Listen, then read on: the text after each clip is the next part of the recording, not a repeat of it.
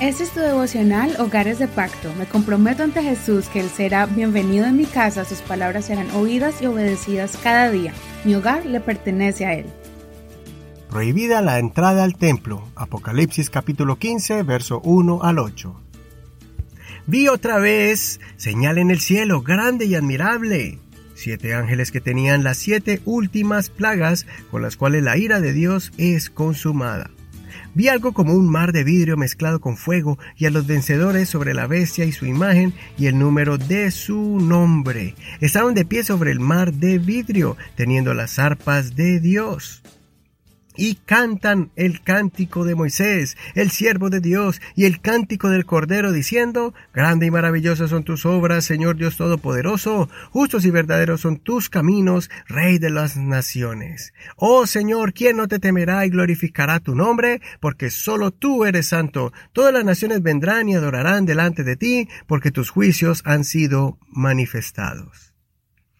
Después de esto miré y el santuario del tabernáculo del testimonio fue abierto en el cielo, y del santuario salieron los siete ángeles que tenían las siete plagas. Estaban vestidos de lino limpio y resplandeciente, ceñidos alrededor del pecho con cintos de oro. Y uno de los cuatro seres vivientes dio a los siete ángeles siete copas de oro, llenas de la ira de Dios que vive por los siglos de los siglos. El templo se llenó de humo por la gloria de Dios y por su poder, y nadie podía entrar en el templo hasta que fuesen consumadas las siete plagas de los siete ángeles.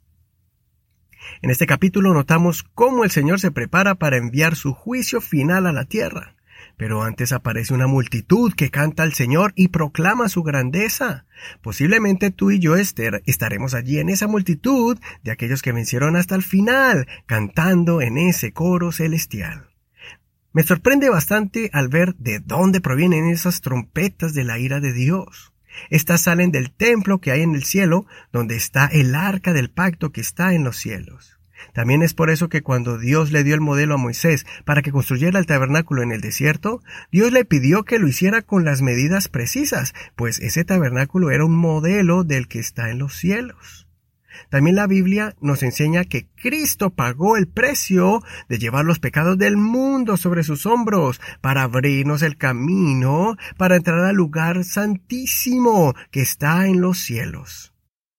Por eso es tan sorprendente saber que el juicio de Dios ahora sale de ese mismo lugar donde también salió la gracia y el perdón de Dios a la humanidad entera. Tal vez es por eso que Juan vio en la visión que nadie podía entrar en el templo celestial hasta que se cumplieran todas las plagas, dándonos a entender que vendrá el día en que esa ventana de gracia que ha sido abierta para salvación para toda la humanidad se cerrará. Y después continuaría el tiempo de la ley que advierte claramente el alma que pecare, esa morirá.